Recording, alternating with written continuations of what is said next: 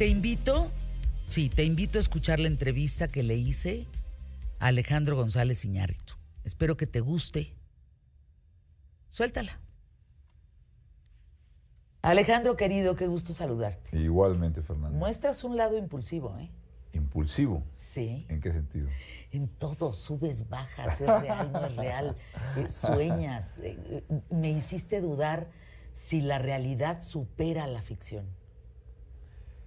Eh, no, yo creo que la ficción es la mejor forma de arañar la realidad. Creo que la realidad, como el personaje lo dice, eh, no existe. O sea, creo que el, reclamar o el, creer que uno posee o que existe una sola verdad, esa es la necedad. Yo creo que la verdad, el verdadero reto de la vida es que cada uno de los seres humanos posee un ángulo diferente a un mismo hecho, a un mismo evento. ¿Por memoria? Pues esa diversidad del ángulo y la perspectiva de donde la vives y desde donde tu sistema nervioso, nuestro pequeño y limitado sistema nervioso, interpretamos un evento que simultáneamente puede coexistir de diferentes maneras en quienes los observan. Y puede representar para cada quien, según tu cultura, tu sistema de valores, diferentes cosas. Entonces, ese es el verdadero reto de la vida, la diversidad de verdades que existen, creo yo. Pero a ver, la memoria entra por los sentidos. ¿A ti por qué sentido te entra? ¿Por el tacto, por el olfato, por la vista, por el oído? Bueno, eh, yo creo que nuestro sistema nervioso, en toda esa complejidad que hablas, captura, eh, decodifica, pero la memoria es elusiva, la memoria no posee verdad, solamente posee convicción emocional. O sea, la memoria es, es- es la, es la convicción emocional que es así, es irrefutable. Pero la memoria, como te das cuenta y como lo sabemos, va cambiando. Eh, un recuerdo de algo conforme, conforme van pasando los años se puede ir disolviendo, se puede ir modificando, depende de cómo hemos evolucionado nosotros, en qué lugar estemos. Y esa misma memoria tuya por un hermano una hermana puede ser debatida diciendo eso nunca pasó con mi papá. Y, y- y a lo que quiero decir es que es verdad. O sea, la memoria no es confiable. Eh, Eso es lo que yo creo. Tú eres el bardo, Alejandro. No sé si, yo creo que vivo en el bardo. Yo sí siento que vivo en ese espacio que, como decía Alberto Cortés, no soy de aquí ni soy de allá. Y sí estoy ahorita mucho abierto a la incertidumbre. Cada vez me doy cuenta que en un momento dado la receptividad de otras posibilidades, abrazar la incertidumbre de las cosas y no poseer certezas eh, y dogmas, ¿no? Rígidos, hacen mucho más fértil el espacio para poder hacer que se comprenda mejor la verdad o lo que le llamamos verdad. ¿no? A ver, hay una escena eh, en, en la aduana donde Silverio va a entrar a Estados Unidos y hay una discusión de, que- de que si es o no su hogar. Y a mí me hace cuestionarte a ti, como migrante, ¿cuál es el hogar de un migrante, Alejandro? Pues yo he descubierto, yo he descubierto a lo largo de los años, después de tener este sentimiento que es el origen de esta película, de, estar dislocado, de, tener una identidad fracturada que comparto con los millones de mexicanos que vivimos en Estados Unidos y los millones de, de migrantes que formamos esta cultura híbrida, donde te das cuenta que aunque quieras regresar a tu país, ya no puedes y que perteneces a este, en este bardo y lo que lleva las ventajas y privilegios y las pérdidas que esto implica, yo he descubierto que la patria finalmente es la familia, es mi familia. ¿El hogar es la Sí, familia? sí, yo creo que esa es la patria verdadera, porque no importa dónde estés, yo me puedo integrar a alguna cultura, a algún lugar. He vivido en muchos lados del mundo, en mi vida en Japón, en Marruecos, hemos vivido una familia gitana y me integro y me siento además bien. Pero también esa integración a lo largo, por ejemplo, de Estados Unidos, sí implica una desintegración. Entonces, en un momento dado, como te- cuando te encuentras en ese lugar, yo me he aferrado de alguna forma de la familia. La patria es la familia, son los afectos profundos y cercanos. Eso creo que es lo más prioritario. La presencia de tu mamá, Alejandro, en la película. ¿Has hablado de eso? ¿Hablado con quién? Conmigo. No, no he hablado con ella. Es un tema que fíjate, eres la primera que lo trae.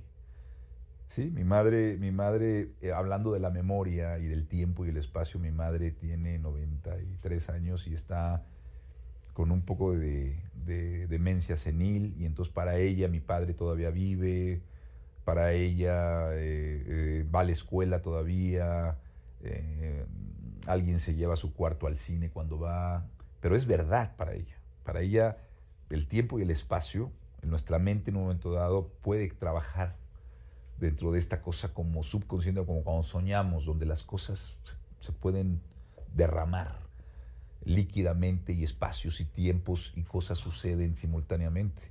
Y eso, eso me ha llamado la, atención. Porque tenemos eso nosotros cuando soñamos. Nos liberamos de esa razón que queremos tener todo el tiempo. O sea, ves a tu mamá soñando todo el tiempo. ¿Cómo, ¿Cómo defines su memoria? ¿Cómo defines...? Porque tu mamá está ahí, tu mamá está en Bardo. Sí, totalmente. Mi mamá está en ese territorio. En ese territorio y cualquier persona que tenga esto, que tenga algún familiar, digamos, lidiando con, con esta sensación de espacio y tiempo totalmente apachurrado, es muy impactante, porque a veces es muy certero y a veces esta cantidad de recuerdos llevan a, cosas emocionales muy interesantes. Em, Explícate. Quiero decir que, sí, o sea, quiero decir que, por ejemplo, memorias que tiene mi madre que están totalmente, digamos, embarradas y fragmentadas en tiempo y espacio, que no tienen sentido, metafóricamente tienen mucho sentido. O sea, tienen como algo verdadero y, honesto en lo que quiere decir. Son como haikus, en donde pone ya dos o tres imágenes que no tienen aparentemente nada que ver, pero de pronto pueden llegar a tener sentido. Alejandro, cuando salí de ver Bardo, la el cigarro Silveri, qué mal cuerpo, dije que ya se voló Alejandro. Este, es Alejandro. Claro, es que lo que pasa es que la película navega entre lo entre momentos de alguna forma quizás sublimes y ridículos. es muy ridícula. Exacto, porque nuestra vida es eso. Es muy ridícula. Es, que nuestra vida es eso, Fernanda. Nuestra vida estamos todo el tiempo tomándonos en serio, pero al mismo tiempo somos absurdos y somos ridículos y eso me da eso me da mucha risa. Creo que es importante liberarnos y reírnos de nosotros, de lo ridículo que somos. Pero para quien vaya el 27 a cines, sí que padre Netflix el 16, cosa que me da mucho gusto en diciembre, pero esta película hay que verla sin duda alguna en cine. No hay más. Sí, la, la, filmé, la filmé, la diseñé, es una experiencia cinematográfica. Creo que por eso están haciendo esta excepción de estar siete semanas en cines porque sí creo que es, es, es, una experiencia sensorial. Pero ahora, sí, para que más o menos, hay muchos símbolos, pero el agua y, el, y la arena. O sea, el agua se mete como la humedad y la arena no se te quita del cuerpo. ¿Tendría que haber algún significado en ese sentido? Pues somos eso, o sea, finalmente son elementos que aparecen muchas veces en nuestro subconsciente cuando soñamos, ¿no? Y estamos formados de tierra, de agua, de calor, somos elementos. Y estos van, vienen, cambian, y son sensaciones, ¿no? Estos elementos nos dan esa sensación de humedad, de, ¿no? O sea, creo que, creo que el personaje está lidiando con todas estas formas. ¿Con qué te quedas de esta plática? Porque yo necesito como una hora contigo, pero no la tengo. ¿Con qué te vas? No, yo creo que, yo creo que me encanta, eh, digo, que te hayas conectado con ese bardo y que todo este sinsentido haya tenido sentido, porque creo que, repito, menospreciamos nuestro subconsciente, pero creo que cuando nos refugiamos en, nos abrimos, aceptamos la incertidumbre de las cosas, eso nos hace mucho más, eh, más presentes, creo yo, ¿no? O sea, creo que nos hace más presentes en la, eso. Y, creo que, por lo que me dices, tú estuviste presente en, la, en, el teatro, ¿no? estabas, estabas recibiendo lo que estaba pasando. La arena no se me quitó en un buen rato. Quería yo echarme a los estadounidenses. O sea, le menté la madre a Cortés. O sea, entré en lo Te reíste, pues. te reíste también. Sí, sí. Y te, emocionaste también. Me reí. Hubo un momento que dije, de veritas no le estoy entendiendo qué quiere decir. Pero si tú ves mis apuntes, que eso me parece importante, y la entrevista que le hice a Daniel y a Griselda tiene que ver con todas las frases que ellos dicen. Mm. Frases como las ideas se comieron a los dioses, los dioses se convirtieron en ideas. Es un, poema de Octavio Paz. Es poema de Octavio, pero está en la película. O sea, frases que tengo que dices, eh, pues hemos desenterrado la ira. Y hubo una que sí te quería preguntar, algo de la pasteurizada. ¿Qué dijiste? Fíjate. Bueno, haces la película en memoria de Eric Cordero, que eso ya no nos dio tiempo de platicarlo. Explicas la realidad pasteurizada. ¿Qué es eso, Alejandro?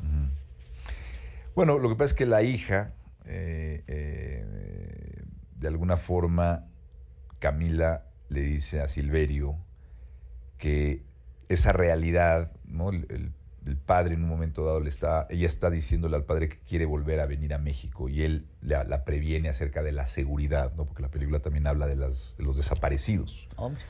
Que tenemos 130 mil desaparecidos en democracia, ese es el récord más grande en la historia de la humanidad.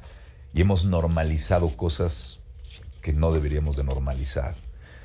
Y, y él está previniendo de qué va a hacer en México, ¿no?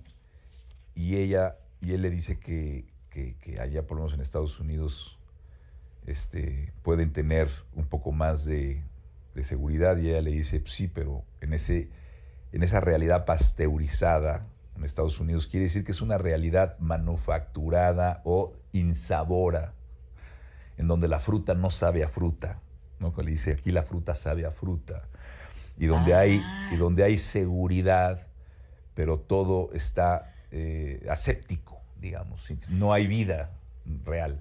Es un país muerto en el que no morimos. Ese es México. Ese es el, final, el final de la frase que cierra Daniel con Hernán Cortés.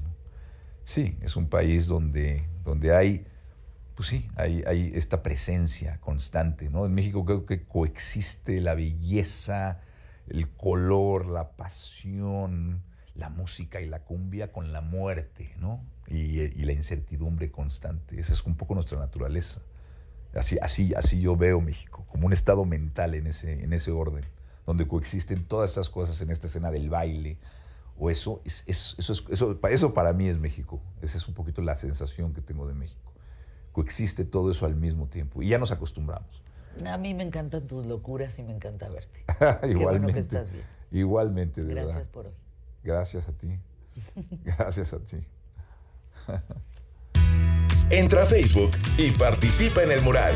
QTF. Somos más los buenos.